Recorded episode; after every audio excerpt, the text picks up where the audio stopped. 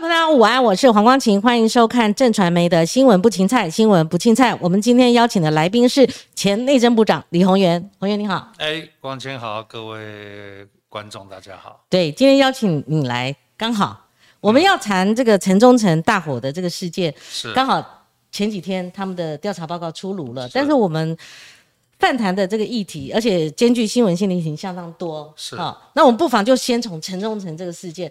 部长，其实烧掉四十六条人命，轻重伤不算哈，这个是有史以来第二大的一个大火事件。你怎么看这个事件呢？我觉得像这样的一个大火哈、造成这么多人命伤亡，台湾不是第一次了。嗯嗯，然后每次烧完以后就一堆检讨，就是，然后我相信你把以前的检讨报告拿出来，再把今天他们的报告拿出来，你会发现完全、嗯哼，完全一样。嗯那现在问题是，就是说，我觉得真正的原因呢、嗯就是说你政府要不要执行公权力，嗯，你要不要作为，就是这样子而已。对，说穿了，嗯，要不要做？你？你不做，有一百个理由，嗯哼，你可以不做。嗯那你要做，那第一个，我是觉得，尤其这些民选的首长，嗯他就他就要自己打打算盘，嗯这件事情在他在政治上面，他会得多少分，他会失掉多少分。划不划得来？划不对不对？来一旦出事，政治生命可能就被腰斩了吧？所以对这个也是我可以理解啊，不管蓝绿，碰到像这一类的大楼，你觉得这类大楼在台湾有少见吗？嗯，在台北一堆，我只是不好意思把那个社区的名字讲出来而已。是是是，今天大家只是在讲，当然当然发生火灾是一件事情，嗯其实我更担心的是地震啊，嗯嗯嗯，万一台北一个。国家地震中心跟我讲，六点二级地震，台北有可能要、嗯要损伤四千栋的房子，那那这个是又比城中城，又要大一个规模。的事情，不只是一栋的事4000情，对对，那我就想，其实我在内政部的时候，那时候我就开始积极的开始就把液化前市区套叠出来。我那时候还定了计划，还去找国防部定出防灾型都更，几乎整个方案都做了，大概财务规划也都做了。但是到了最后执行的时候，第一个当然行政院对我的这样的一个计划嗯，有疑虑，有什么疑虑？太大了。是是是，太大了，因为他们会让很多人害怕。而且那时候画出浅市区嘛，对不对？可这句话出来，那时候很多人哇哇叫，你这样会不会影响我的房价之类的？我我我想大家是不介意，我可以把行政区念给你们听吧。嗯。士林、北投、大同、中山、万华、新庄、板桥、泰山、五股、芦洲，没有念到我们林台南市的东区永康、嗯永康、仁德，就是上次的灾区。是，可是问题是，三百万人住在这儿，嗯哼，你怎么可以便宜行事？嗯。就像今天城中城，明明这栋大楼在那一边变成危楼、鬼楼，已嗯经二十年了。你看我们留言立刻反映，还有土壤异化的这个就是问题，土壤异土壤异化化嘛，地那你你震啊什么，今天所有的人看到了，嗯。但是你选择不作为，那你今天当然检讨检讨责任，我是觉得不管谁执政，他要负最大的责任、是，啊。然后你你你今天检讨完好了，没关系，你报告都检讨完了，嗯我现在就很纳闷，那你要怎么执行？怎么执行？他有啊，他说我要列管呐、我彻查全台湾的这个老的、围的，我知道这个又老又这个已伟了啊经已经都讲过这 N 遍了。N 遍 了。哇，像我当初嗯。我把土壤液化显示器出来以后，嗯我马上交给了台北市、新北市、台南市，嗯。然后再告诉他们，内政部出钱，你去跟土木技师工会合作，嗯。我给你一年的时间，把所有的危楼全部、全部嗯。检查出来。嗯。检查出来以后，我就要开始定计划了。那当然，身为一个 内政部的主管官署，我就要开始去想办法解决，因为里面最大的问题是什么？钱呢、嗯哼钱在哪里？我不可能从政府编预算来干这件事嘛，所以我那时候就去找国防部，嗯我就把一这个我就相中了几块嗯闲置的军营，我看上了一块地在哪？在一台北一零一旁边，我这个叫台北医学大学的正对面，叫做国军军事保养厂。嗯我就跟国防部协调，你这九公顷借我用，我先盖起来，我再把人换进来。嗯就说你你今天检讨列管那个都是本来就应该要做的，可是你应该要有更积极的作为，说好，嗯嗯。我今天锁定了，我就你的围楼你一定要分级分类，嗯，哪一些是你必须要马上干的，因为你再不做，任何一个像城中城这种事情，任何随随时都会发生。你们那个时候怎么做？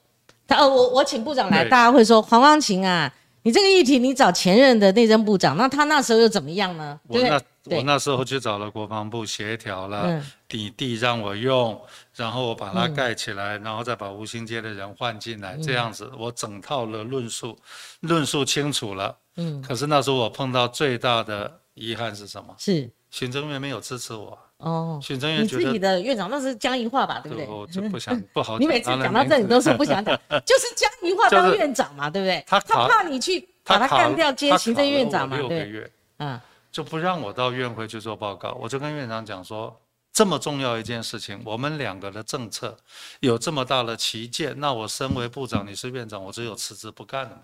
我没有第二条选择，那时候会急啊！你都不让干的话，也就是告诉告诉所有的政务官，这就是你该有的担当嘛！我不干，嗯嗯，我说真的不干了。我说我三月一号回学校，我记得我那时候报告是六二月底，嗯，我说你不让我，你要是觉得这件事情不重要，那我三月一号回学校。所以我在我刚刚跟各位讲的这一整套论述。是我在行政院做的最后一次报告。哦，报告完三天以后，我离开行政院。就是防灾型都根吗？还还是防灾型都？就是防灾型都根，就是从从台北、新北，我那时候台北五个，新北三个，台南一台南三个，台南其中一个就在永康。嗯，所以我没有想到，我离开以后，第二年永康地震死了那么多人，其实我其实有点难过了。那个图其实。都交给台南市政府。假如照着我当初的骑程，嗯，其实我不敢讲说没有人命伤亡，起码我把围楼找出来了。嗯，住在里面的人该怎么办？是围观大楼吗？就是围观，就是围观嘛，哈。那只是说，因为我离开了就没有执行了，所以同样的发生城中城这么一件一件重要的这这么大的一个悲剧，是我觉得今天除了道歉以外，疏失以外。我觉得政务官这些首长，你应该应该要拿出你的魄力，嗯嗯，你应该很明确的告诉大家说，好，我今天去普查，普查以后完以后，我要分级分类，分级分类以后我要列管，列管以后行政院要干什么？你要想办法去把钱变出来嘛？你会觉得说，那你前三届计基础建设八千多亿，轻轨的四千亿，浅看是你四千亿根本没有在发包，嗯，你要不要把里面拿一千亿出来，告诉所有的地方政府，你就这么干？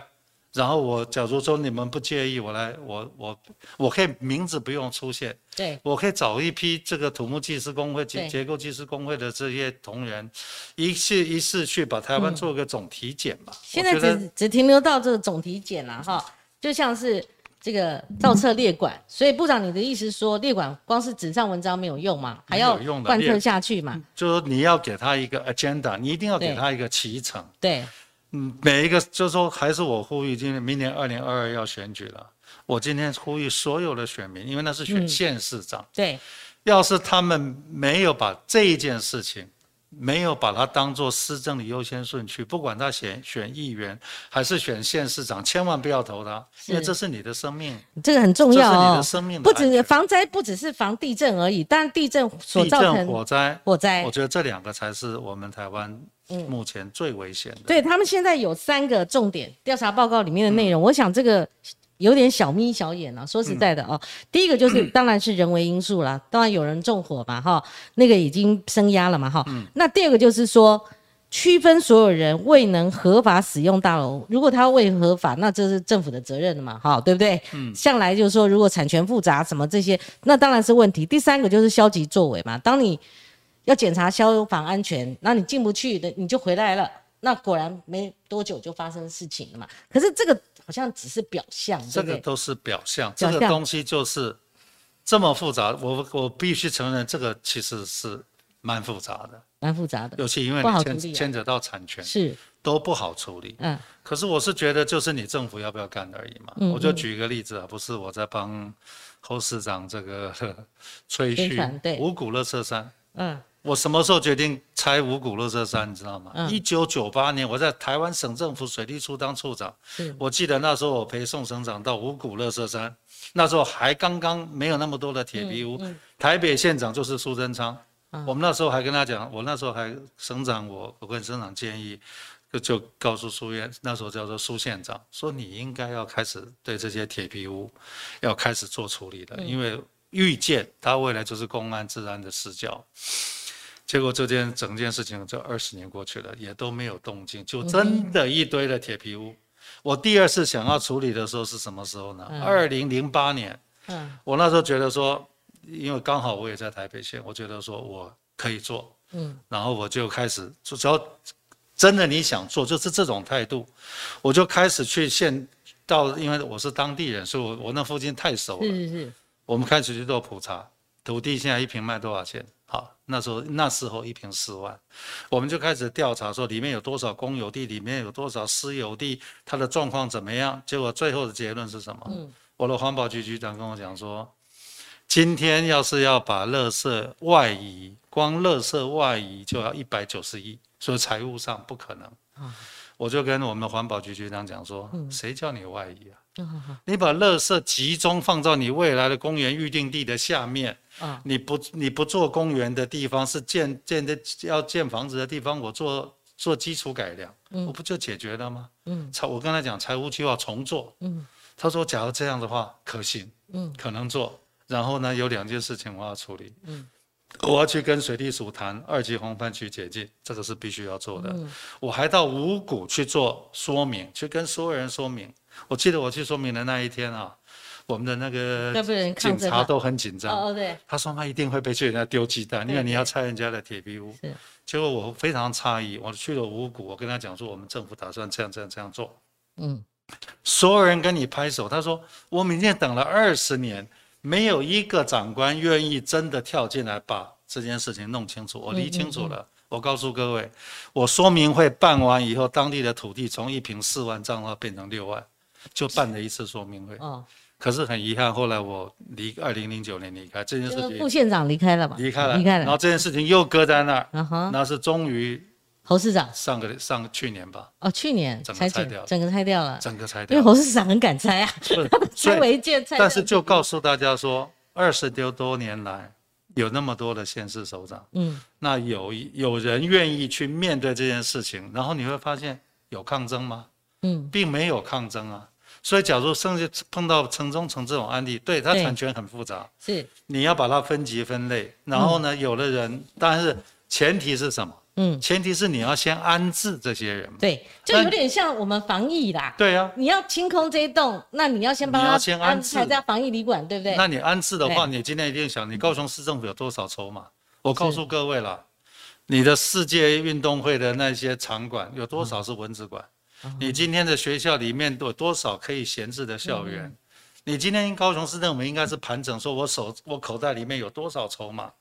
那你我相信以高雄市政府现有的筹码要安置这些这住在里面的人，我估计问题不大。嗯然后下面就是产权的问题，那产权很简单嘛，大家政府进来，所有的这些所有权人进来，大家进来好好谈，嗯。然后呢，这个有办法处理的那就处理的，没有办法处理还有一招嘛，价钱谈好以后你不不配合是吧？不配合我把钱提存到银行，对，这是你的钱，啊。但是百分之九十人同意了，我就干了，对。我就把整栋大楼拆掉，然对这个谈的格局就已经不限制于说你要不要管理会、不是这个这管委会管解决管委会。啊。你说有的管委会不纯正，然后你说法律不足，我们要去修法，或是实质面他们就去七个围楼，类似城中城的，他们去把那个逃生通道把它清了，那还是在一栋大楼的局限范围内，对，所以你假如是你用这种态度嗯。来处理，我告诉你，再过十年还是一样，还是一样。问题还在那所以你。今天你的政府就是说，像碰到这件事情，你公权力就要介入。嗯。但是公权力介入的有一件有非常重要的是什么？你要资讯对等，嗯。你要让所有人都很清楚你今天在讲的是什么，嗯。让所有的民众了解我做这件事情真的是为了你好。嗯。我也了解说，当我要拆的时候，你没有地方住，嗯。所以市政府协助你的有地方住。嗯那假如说我拆完以后，我以后重建，嗯那就是合建嘛。那重建完以后，你该分多少平多多少平，我再协助你回来嘛。是，这是一个办法。嗯真的要做，我告诉你啊，嗯像城中城这种规模啊，嗯，十几亿就解决的事情了。这是台高雄嘛？那我们全台有八千五百零六栋啊，甚至有人计算更高了。四千亿的轻轨，啊，是，你要之前我们也不要把钱会谈，对你，要不要把钱转到这里来？嗯因为这是我们的优先顺序嘛。嗯然后另外讲，其实我刚刚讲了防灾型都更，我告诉各位，我做完以后，我不但不但政府不不赔钱，我还赚钱。嗯你知道吗？我当初那那九公顷的土地，我盖二十栋四十层楼的豪宅，嗯盖完以后把吴兴街拆掉，然后细节就不谈了。为了那件事情，你以为就是防灾型都更啊？嗯为了那件事情，我们营建署把 那附近的嗯。所有的房地产摸得清清楚楚，一楼卖多少钱，顶楼卖多少钱，有电梯没电梯，中古的新的，弄得清清楚楚，然后就开始谈财权利跟义务的交换。就是你要谈到这种细节，才知道你是玩真的。不。想都跟不好弄，全台都一样。我，跟你讲，不好弄何况的原因，是你要有一个防灾型都跟的不好弄，的原因是什是。么？因为第一个都是民间在弄，嗯然后就是民间在弄，当然他是要赚钱嘛。嗯，可是防灾型都更是政府亲自操作，全都是公办全啊，全部是公办嘛，然后我的我的所有讯息对等，我一定非常清楚告诉你我在干什么，然后再非常清楚告诉你，嗯。我盖完了，我房子盖好了，你搬进来，我才会拆你的房子嘛。嗯，拆迁的问题，拆迁的问题你不用担废的问心，题也解决了，有啊的人财务状况好，你搬进来你没问题；有的人财务状况没有那么好，我要帮你解决你的你的这个财务的落差嘛。嗯，然后我十分之一社会住宅，社会住宅就在里面。对，我用房子跟国防部换土地，国防部卖掉以后还可以去募兵。哎，当地居民一定很高兴嘛，当地居民很漂把亮。这老的围的哈，这个解决不了的移开，他们就有一些哈这个房价的地头了嘛，然后？你你知道我嗯。我全整件事情弄完了，嗯哼。你知道我在一零一旁边嗯。的豪宅一平卖多少钱？我打平，你知道吗？嗯。八十万，哦我八十万就打平了，隔壁卖两百万了。哦所以当我手上有五个这样的大建案，请问你房价是我说了算还是建商说了算？嗯房价是我说了算所以一个你今天要解决问题，你就是要把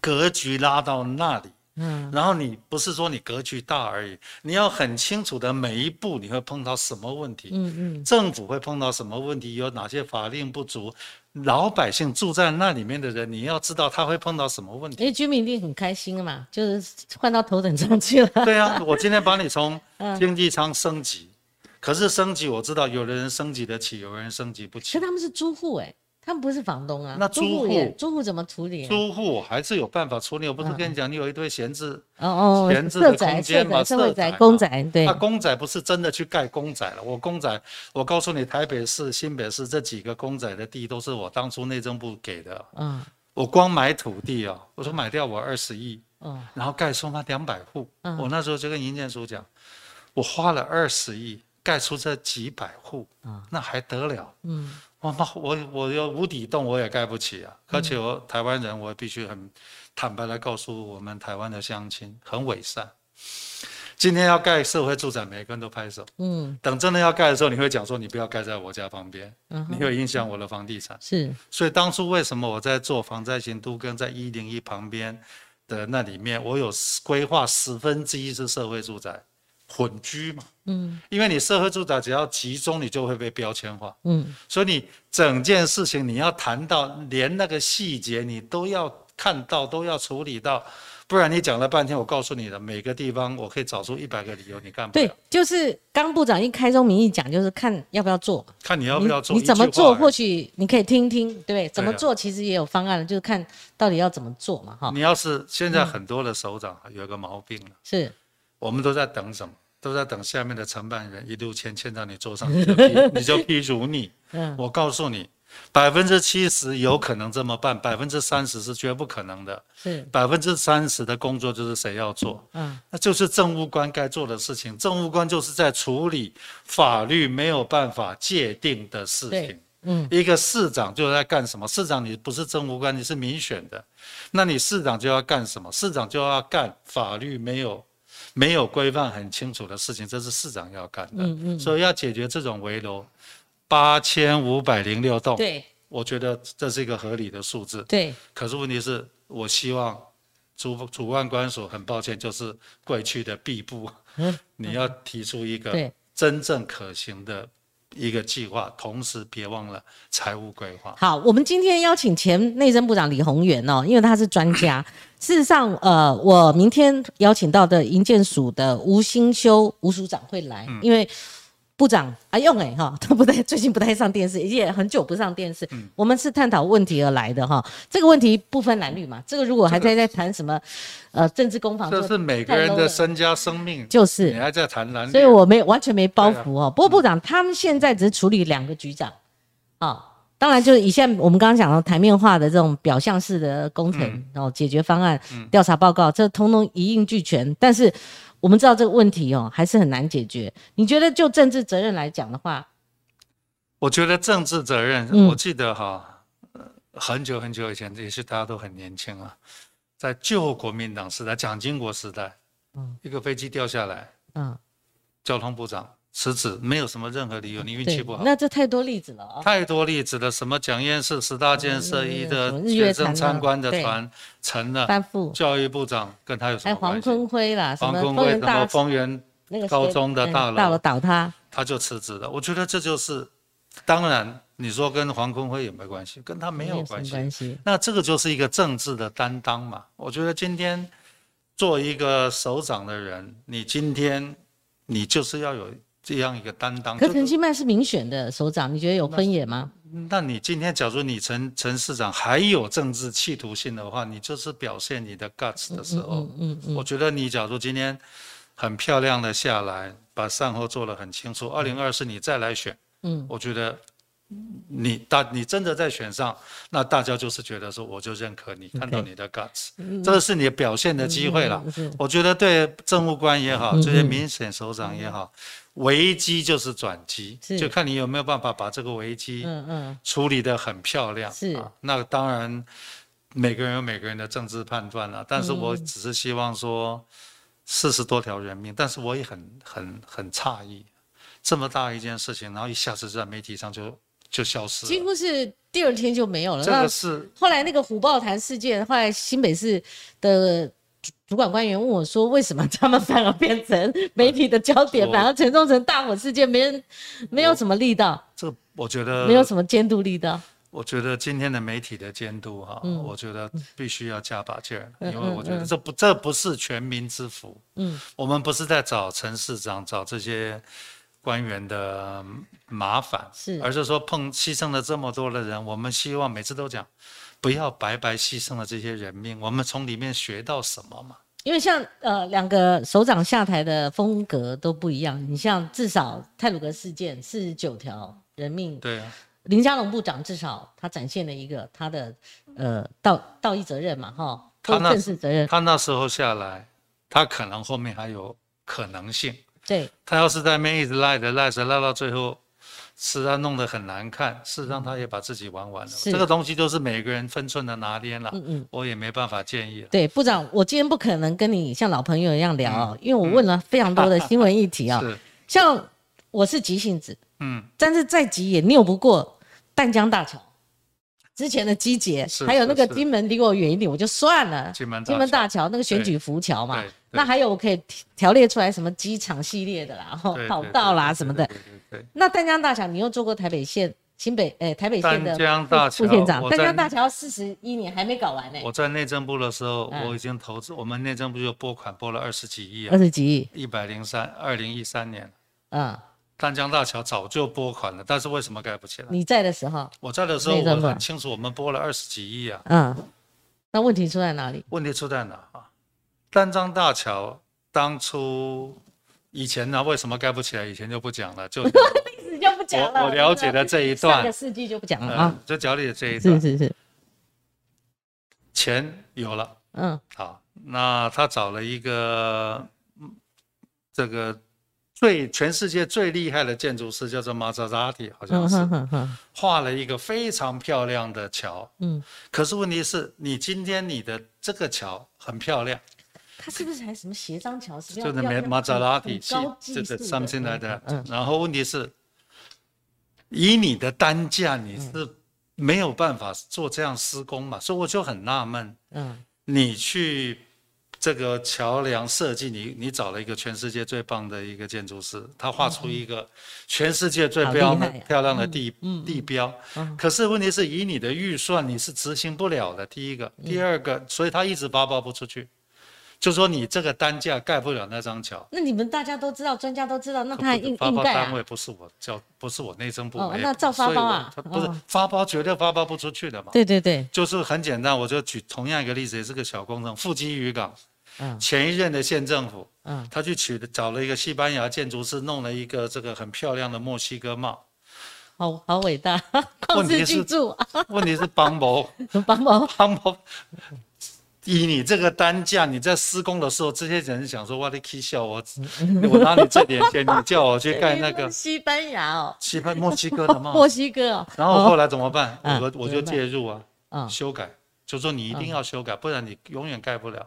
所以丹江大桥碰到了问题就是，我告诉各位，丹江大桥的水深很浅的，那地方水深，以我的经验呢、嗯我在那附近做测量做多久了？那附近的水深顶多五米六米，嗯其实是很浅的水深。嗯那你今天为什么会施工施工这么慢？我就很纳闷了。其实我我这件事情我了，我知道很久了，后来标出去了，终于终终于于标出去，但是你施工又慢了，是吧？不是我告诉你，啊我在工程会的时候嗯干了一件事情。嗯，我那时候工程会，我就告我那时候就是你刚刚讲的机场跑道、第三跑道嗯嗯永远就是第三修不好跑道永远修不好。嗯我就请请我们的这个同仁讲说，到底发生什么事？嗯他说，那个跑道的是用最低标抢来的，那个厂商是做港湾的，一辈子没有做过机场跑道。嗯，那这发生什么事？那我 那我讲说，妈，那完了。第一个，第一进入法律诉讼，工程就停摆。问题是我跑道不能停在那儿啊，对，所以我只好工程会介入。嗯那介入完以后，我就告诉他们说，一不做二不休，全台湾所有一百万以上工程一都要送到我们工程会立案，嗯二十六万笔，我就叫我们这个这个公管处吧，嗯把二十六万笔的资料全部作为一个分析，作为一个太阳。我今天可以告诉各位，嗯嗯我几乎可以跟每一个部算命嗯，怎么说？，A 厂商加上 B 顾 B 顾问公司等于完蛋。哦，然后呢，某些县市只有五家顾问公司、几家厂商进得去，其他人都打不进去。哦哦哦，我只要分析你的太阳，我就可以告诉你这个局长没问题，我就随便你。嗯嗯嗯某个山地项不讲他的名字的，一年招标一百二十八件工程。嗯我请问你，一个项目公所的公务科长，嗯他一年有办法写一百二十八个标案吗？你骗我！嗯嗯啊，最后谁写？厂商写。嗯写完以后，他就掉到厂商的陷阱。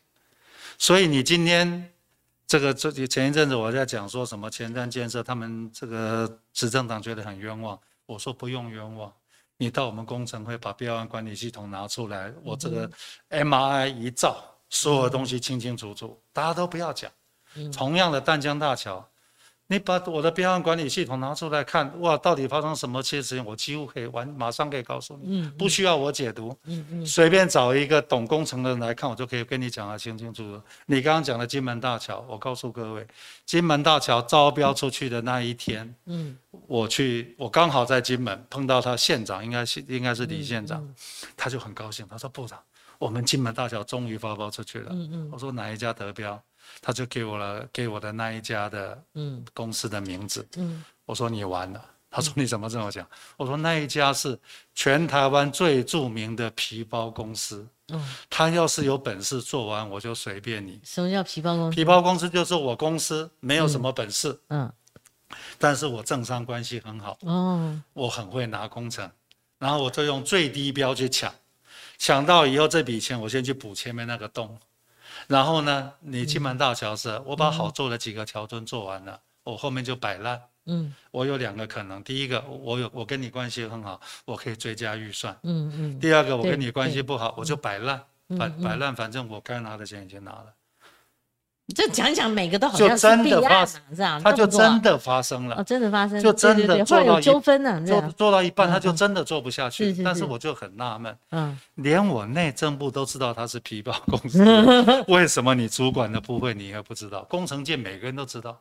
不不想碰吧，太麻烦了，那中啊间就有猫腻嘛。有猫腻啊，所以你只要到我的标案管理系统，全部是一查，清清楚楚。我那个标案管理系统做完以后，我做了两件嗯事情。嗯我那时候叫做最低标文化，那是最要不得的文化。我告诉你，丹江大桥为什么今天会碰到这个问题？我告诉你，非常可能跟最低标文化有关系。嗯嗯就说你今天给人家的钱，厂商太少了是吧？厂厂商一定赔钱，那赔钱他怎么干？就流标了嘛。到现在最近碰到的问题是什么？最近因为疫情什么，像像钢铁涨了，对对对，工涨了，他他妈他非非出问题不可。我们过去在金门还碰到什么问题？嗯金门大桥，你今天需要驳船，你才有办法施工。嗯可是我们又规定，啊，嗯不能用大陆的驳船，那你完了。那你要去哪里钓？你从韩国钓，你从 Au- Australia 来钓，那还得了？光那个嗯那个钱就不得了。那你今天你觉得我们要务实呢，还是一定要把两岸关系无限上纲？嗯我今天还可以告诉各位了，我对他们的了解，对他道路了解，但人家施工技术是非常好的。嗯，杭州湾大桥一年多盖，他们的工程速度真的是非快啊，常人力又够非常好。。可是问题是我们现在两岸关系，我们的采购法又规定，嗯我又不能用他的，那可可是问题是以这个价钱，我非用他的不可，嗯我不用他的，我根本没办法履约。嗯丹江大桥，假如我们今天把所有的大陆的东西全部排除掉，嗯那现在马上碰到非常实际的问题，嗯嗯嗯嗯，你这个单价做得起来吗？是玛莎拉蒂这张玛莎拉蒂，你我是听你讲这个你这张这个，图你做做得起来吗？是所以嗯里面大家都认为招标不出去，招标不出去有很多的原因。嗯嗯，可是问题是，按你要不要面对它嘛？是是是，那我就很好奇，因为我我我没有碰这个工程很久了。那你知道当初招标是你是找什么样的厂商？谁在做？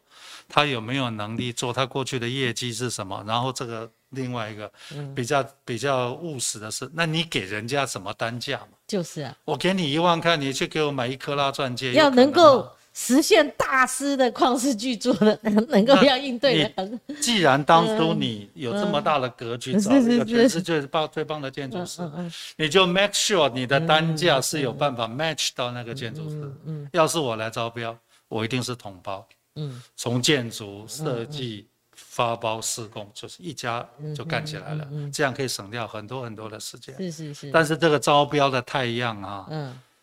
上我们的上我们的标案管理系统清清好好楚楚。好好，这我第一次访问哦，再难的问题我都会耐着性子，但是我一听这个我就不想问了，我这样知道太多也不好啊。你这样知道太多，你不是睡不着你觉吗？没有标案管理系统我都交给了调查局，交给了营营那个廉政署啊。你你这么 guts 啊，这么有 guts？没有，我去指导他们，教他们怎么用。但是我我跟他们真的嗯我做的一，我是跟他们讲说呢，嗯，我把这东西交给你，不是嗯去把嗯。公务员全部抓起来关，是，而是说当一个负责任的公务员，嗯。他决定不采用最低标的时候，请你不要用有色的眼睛去看他，他有他的道理的。嗯嗯为什么这家厂商很便宜，他没有得标？嗯。为什么这家厂商比较贵，他得标？嗯。因为他的 performance 很好，所以我宁可用比较高的价钱给他，我公务员有保障。可是我们今天的台台湾今天的文化是什么？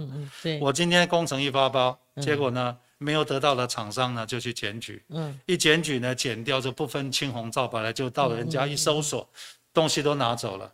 可是公务员给你这样一折腾，我告诉你，他的对对 career 也没有了。那像你还没事，这也是很奇怪的。说你图利干什么的呢？对啊，我是觉得图利在台湾是一个非常很奇怪的罪。我图利中华民国，我有什么不好？图利老百姓有什么不好？我只要没有钱放在我自己的口袋，嗯嗯什么叫做图利？嗯那你今天我也很，假如大家对我，我跟你讲，所有的东西在我的 MRI 里面、嗯，都有的。都有。刚当初二十六万笔，现在我告诉你，一定超过六十万笔了。好好，问题是你敢不敢分析？嗯，我今天就敢不敢冒进我今？天讲说，嗯你认为你很健康，嗯，你敢不敢去照一下 MRI？嗯就核磁照共振一完大照下是吧？照完大家都不要再变。不要再变了。就说他们一直讲，我们他一直讲啊，你都冤枉我了，我们前前瞻计划都有用在刀口上。我说不要紧，嗯去照一下 MRI，嗯嗯，然后呢，不是要把你怎么样，而是照完以后大家好好就是说要找出病症嘛，大家老是这样专业的来检讨了，你说一个淡江大桥搞个四十一年才盖到八里端，这是荒谬。这荒谬啊！谁谁叫天天不应，叫地地不灵？我记得朱立伦那上次要选新北市长也叫一次，那没用啊。全世界只有我们在盖大桥嘛，嗯，对呀、怎么可而且？你说换党执政，蓝绿执政，通通都一样，这是历史工业啊，这延续下来的。淡江大桥的难度很不高的啦，六米、嗯六米、六米六的是是是那对我们工程界来讲，那个是 piece of cake、是。可是问题是，然后那附近的地基本上没有多少民宅，嗯你的土地的征收、你的这个拆迁都没有问题，非常单纯，嗯，非常单纯的工程，他可以这样搞，我也我也呃不不不懂。百思不得其解，而且骗老百姓很好骗哦。像我们也很很有耐心，一熬熬四十年。另外有一个议题，其实部长也主动想谈，就是我们最近节目邀请到交通部长王国才王部长啊，我们探讨基隆捷运。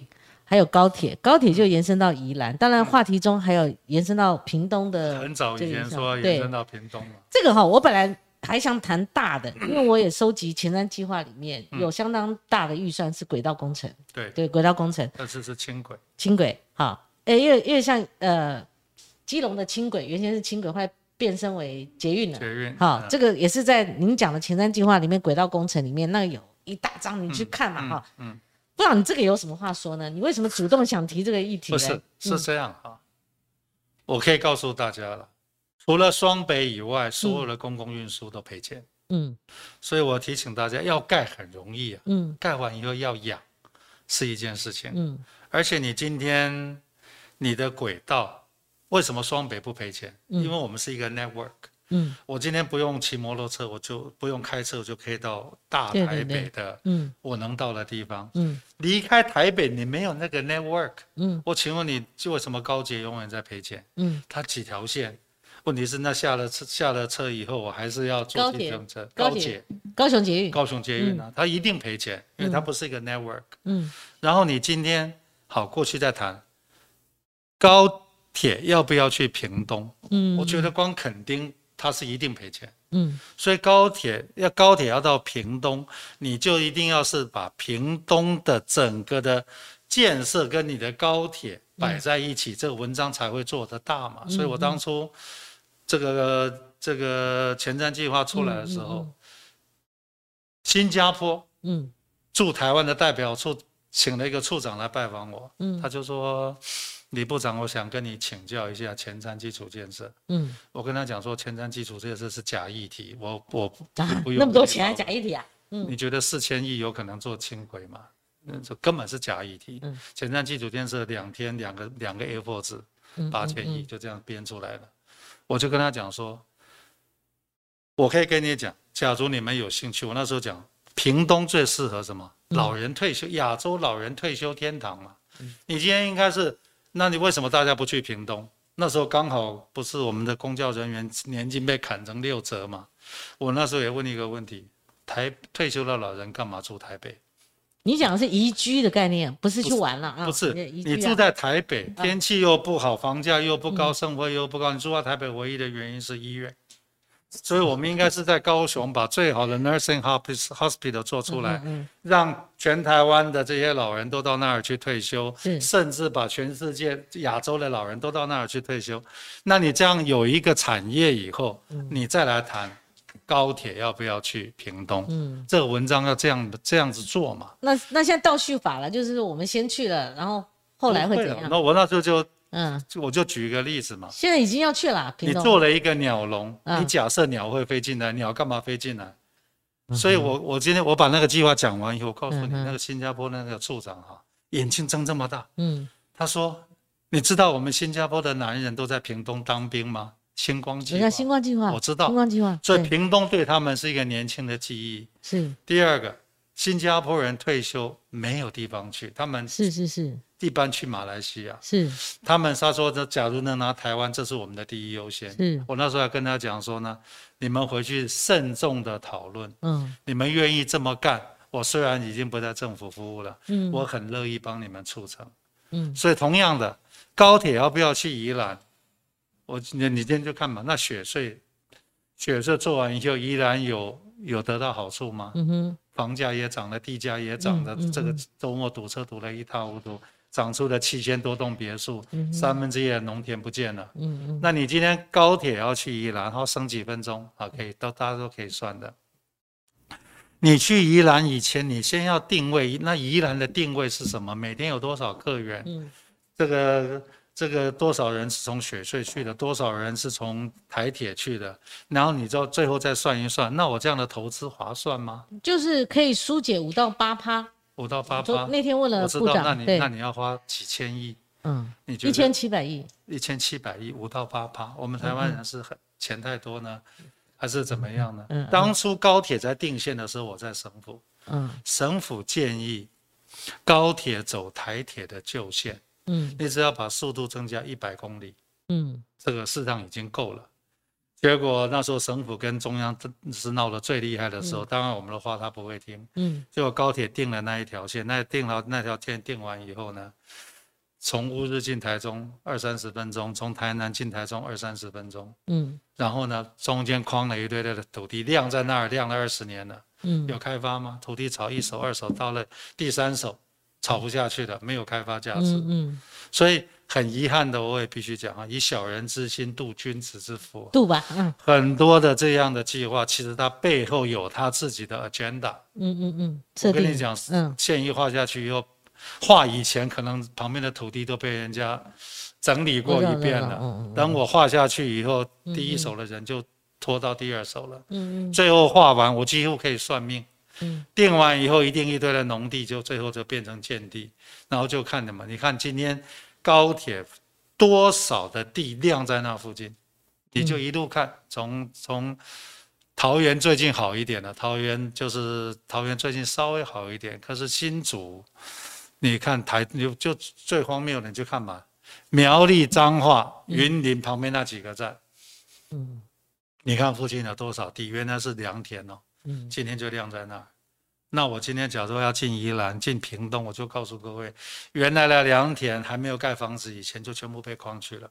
嗯然后最后呢，地整完了，然后就晾在那儿。嗯，为什么晾在那儿？嗯很简单啊，因为地价炒了三手以后，它就没有开发价值，因为它一一开发起来，它的它的房价就太高了，这房价已经超过当地的这样的一个行情。所以不是高铁要去哪里，是高铁去那里以后，你要把所有的 SWOT analysis 都要分做好。这个就是我一直在强的讲的国土规划嘛。嗯嗯你一定台湾今天最大的问题嗯，是什么？不管蓝绿，没有上位计划。对，我们对整个国家的土地使用没有上位计划。嗯坐高铁的同时，高铁坐高铁以前在 plan 的时候，嗯就要想到两个字叫迁都嘛。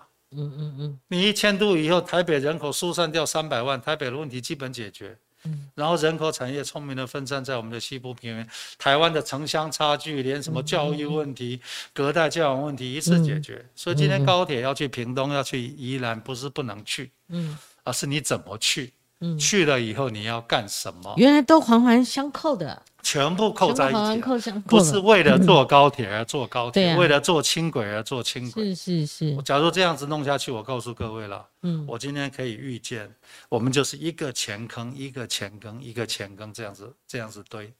你讲的你负责啊，这这个这这个你你好，你就把高铁到现在 是是是，当初是怎么弄的，花了多少钱，嗯哼，然后最后是怎么样来收那个尾，那个这个这个也不是。所以简单来讲，你不赞成高铁拉到屏东啊，不管它在哪里，拉到哪里，不管我觉得高铁不管去哪里，都要有文文章要做足嘛。我们，这样就做足，而且不要提醒大家财务规划，拜托了。是是，所有的钱都要我们纳税义务人从口袋里面掏钱，我们有多少钱可以嗯嗯，可以这样子弄？嗯嗯高铁当然不能，不是不能去平东，当然可以去平东。嗯嗯那就是假如我你们不介意亚洲退休天堂，你们愿意认真对对，所以部长的意思是说，已经不是我们看了，就是大家在吵的、争执的说。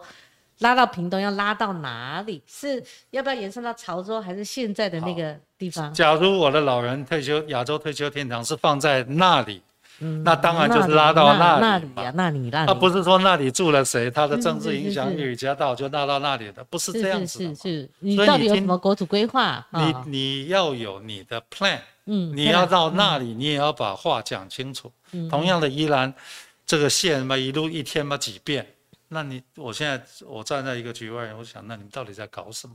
嗯那我就是一条线，那一条线很简单嘛，从交通角度来讲，怎么样最好？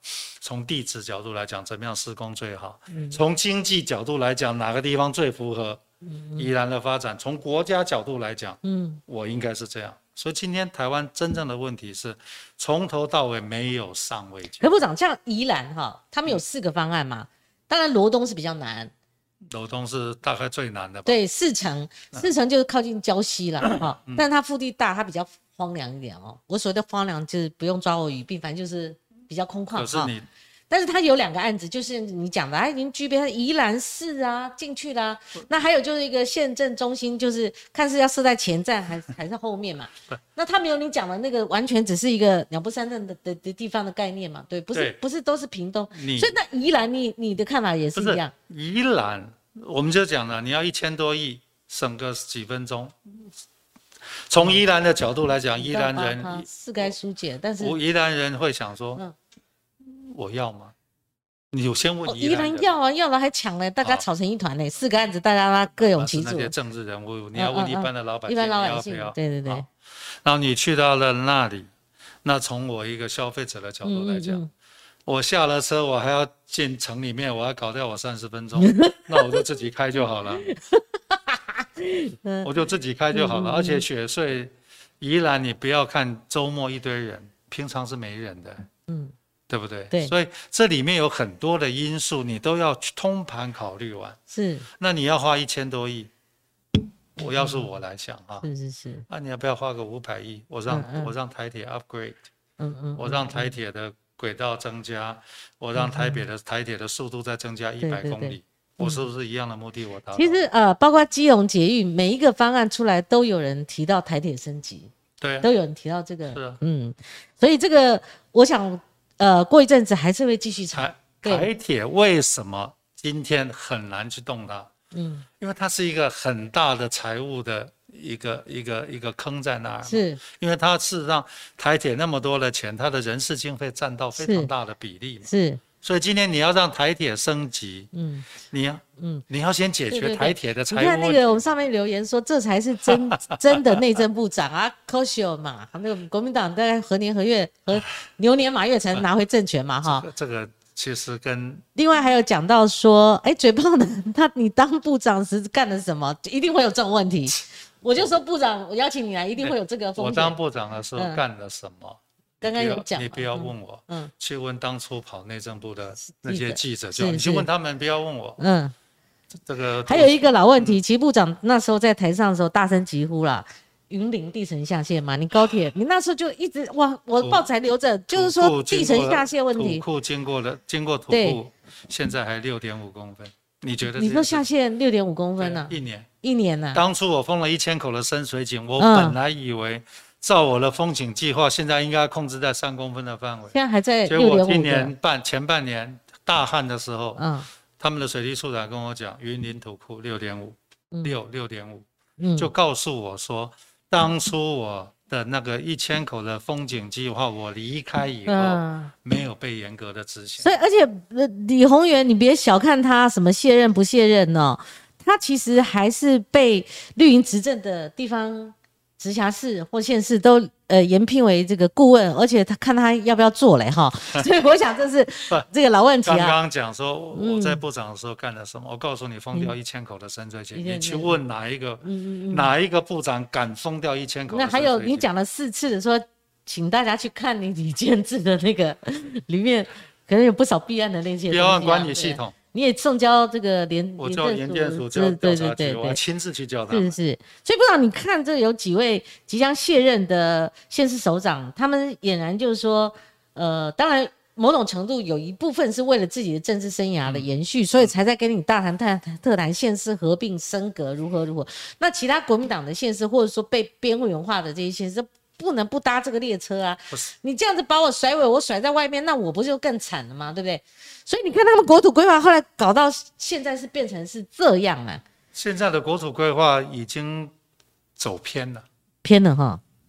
国土规划是这样，嗯一定是内政部要自己有一个上位计划，嗯上位计划北中南东，嗯所有的定位都定清楚以嗯后，嗯嗯，在这个框框里面，让县市政府进场表达意见，在这个框框里面，你做你的规划，你一定要给他一个上一个一个框框。是，结果你今天中央没有这个框框，那我叫每个县市政府各自表述。嗯嗯，他怎么各自表述？现在已经遍地开花了。本来我做访问，我只要向新竹市长、新竹县长。后来基隆也来了，后来其他彰化也来，我又去邀请那个翁章良嘉义县，哇，太多了。我后来觉得说遍地开花了，可是缺少一个整体规划，对不对？我请问你，嗯，北北基三个所谓的国土规划，嗯，都不在一起，都不在一起，它都不起来。那你送到内政部，我怎么审？嗯，而且我现在看说，哎呦，侯友谊，我惹得起吗？嗯，柯文哲，我惹得起吗？是，对不对？啊，七龙，哇，他跟。这个执政党关系比较好，嗯，我请问您怎么斗？嗯，所以你今天当初我在国土计划法在我手上，我有参与过嘛？嗯嗯嗯。可是我们当初讲的是过了以后，对，一定要有这个上位计划先出来，然后再叫每个县市根据这个上位计划提他的计划。我姐还今天告诉各位了，台湾没有一家顾问公司会写国土计划嗯嗯，没有，为什么？国土计划里面牵扯到他们熟悉的都市计划，嗯，他们不熟悉的。水利，他们不熟悉的碳足迹，他们不熟悉的生态，他们不熟悉的防灾。嗯，今天应该是做完以后上位计划，然后同时做培训，培养现在的这些顾问公司升级。嗯，然后才慢慢慢慢有一个脐橙。嗯，结果今天是这样，国土计划一通过以后呢，就是每个县市我给你军令状，你哪一年哪月一定要提出来。嗯，我碰到的很多的县长。国土规划应该属于哪一个部会权责？地部。就是内政部，它下面的呢？是营建署在做的。那我明天可以采访这个。我也不难营建，我不想，我也不想。他是作业单位。营建署，嗯，他是个事务官，你叫他做。对对对对对。今天应该是国家，今天国土规划只有行政院有办法拍板。我对台湾这块土地，我的 vision 是什么？然后他要跟内政部讨论，然后营建署只是执行单位。嗯，可是你今天你问营建署署长，他能讲什么？还有一个，不然我们还剩八分钟哦，我要进两个题目哈。嗯。就是你那时候在这个马政府时期嘛哈，那你怎么看？就是说马英九那时候封存合适嘛？嗯，对不对？那中间我拉了七年，他到底抗拒了什么？或者说那时候怎么没有重启打算？可是这会儿。就要公投四大公投蓝绿对决啦，那他就说现在时候到了，跟他过去讲说我要给下一代把这个议题交给下一代又不一样，嗯，所以你怎么看这个决策过程呢？我觉得哈，当然当初在谈合适的时候是轮不到我讲话的，应该不是我们那张。你看他们有问哦，请问李部长，核能电厂对于台湾来说是适合的？我觉得今天核电，台湾的能源。对，不包括早教公投。对，我们要谈的是整个台湾的能源政策。对，那你现在台湾的能源政策很简单嘛？嗯，核事闹得最厉害的时候，记者最喜欢挖洞给我跳啊？为什么？我这个人从来不讲假话。记者问我，嗯，李部长，你赞成核事还反对核事？那是是是，我就跟他讲说。能源是非常专业的东西，以我的专业，我没办法判断。但是我告诉你，嗯，怎么思考这个问题。今天经济部，假如你不相信经济部的话，国际公正第三方，嗯，把台湾所有能源相关的资料做成一个资料库，嗯，然后做四个方案，哪四个方案？核能一二三四就是原来的如意算盘，嗯嗯。第二个方案有合适一二三，照着它的七成退伍，嗯。第三个方案没有合适一二三升级演绎。第四个方案是大家最想看到的，一二三四都没有了。嗯，这个四个方案做完以后，分析什么？嗯，对社会的冲击，对经济的冲击，对社会经济的冲击。我告诉各位，一跟四都不是选项。嗯，选项三会有 between 二跟三。嗯，这两个方案要公投拿去公投，要民调拿去民调，这叫做政治的专业。终极配合可不可以操作？可以操作。嗯，大家坐下来谈，根据德国的经验，二十年。嗯，没有二十年准备来不及的。二十二十二十年定下来以后，二十年、十五年、十年、五年、一年，所有的目标值都定出来。嗯，然后你的每每个目标值都达到了以后，到了那一年把核电厂关掉，我们不缺电。嗯，这个叫做政治的。那你照你这样讲，马总统退休之后也没这些一二三四啊，他就突然哪一天哦，你们要公投了，我就开始转变了，我说现在就是时机了。我觉得重启，那不是也很不负责任吗？我觉得我们今天。不不要光谈合适，嗯，不要光谈早教。是，我们今天要谈的是，那我们台湾的能源政策到底是什么？嗯我今天再告诉各位，嗯全世界除了台湾跟德国以外，核电都算绿电的。嗯核电是算绿电的，台湾现在绿电哈，我们使尽了吃奶的力量，从风电、太阳能，现在搞了多少？三二点三个 percent 嗯，绿电，二点三个 percent，我们核电降占到几乎百还还占百分之十。你觉得我们有可能在二零二五年不到四年的时间跑出七个 percent 的绿的绿电吗？嗯不可能，嗯嗯绝不可能。所以这个东西不是蓝绿，这个东西就是我很纳闷。嗯我们不能用意识形态来操作我们的能源。我觉得我们今天合适要不要解封？我觉得不是光谈合适啊，是而是谈是，合适的解封的难度很高，因为你的核你的燃料棒已经被已经对被送回去这了你现在在讲它对你你现在的情境跟当时候已经不一样了，更不一样了，你去都现在该卖的卖了嘛，你你的燃料棒都已经回去了，对吗？你怎么基本？上已经没有合适，就是剩下那栋建筑物就是。嘛，对啊，所以你今还要天搞，嗯应该把，假如要谈合适，假如就应该他谈的就是说，是让那个计划已经杀掉了，是是是，燃料棒也送走了。对我们今天要谈的是下一代的核能。对，假如我们要谈的是下一代的核能，嗯，下一代的核能的概念跟现在核能的概念不见得是一样的。是是是，这个就是很精辟的，这个而且是不分意识专形态的一个专业探讨。那你今天好，你说要用天然气发电，对呀我，告诉各位，全世界哦，嗯非除了不是产气的国家，嗯，日本以外，对，没有一个国家让敢让它的天然气的依赖度超过四成，所以我们五成的这个目标想定第一个它是不稳定气体，不稳定，因为运输输、对对储存。都，是嗯嗯。都是有风险的，对对对，风险还其实蛮高的。是。还有一个台风，我们的气我们的船上不来，七成一个礼拜嗯。上不来，我们就断电。是。然后呢，中东发生一个战火，这个船过不来，我们就断气了。就是说，我们今天不能把嗯比重所有的东西嗯都放在一个篮子里面，百分之五十太可怕了。我们是是是，我们国安，我要把你，我要搞死你台湾，或者把你的，我让你的送气船过不来，你就完了。嗯就是我们今天所有能源，我们都必须要考虑，我们必须很专业的来谈核电，嗯很专业的来谈。就说你，我是觉得我个人嗯嗯也没有反核，也没有永和。嗯，，是。我只有谈的是我们要专业的来面对我们的能源政嗯策。我们的能源政策，你觉得它跟国土规划没有关系吗？嗯它跟国土规划关系大了。可是今天没时间，我还剩我知道。三分钟要留给老管呢，关系大。你的老管呐 哈，我的同学。你的老管呐，我的同学。就是管中敏啊，嗯，他那个算是震撼弹了哈。什么小贤跟她男朋友要不要在屏东还要继续卖鸡排？我看媒体也下震撼弹。哦我跟你讲，现在这记者真的是不合格，他卖不卖，能不能摆摊卖鸡排？对我们国人来讲，你下个震撼弹，这什么玩意儿？我只是不想发脸书骂人而已。贤是谁我都不知道。这说来话长。好，那管中敏他是为什么不连任？是难，他不想再过那个关卡嘛？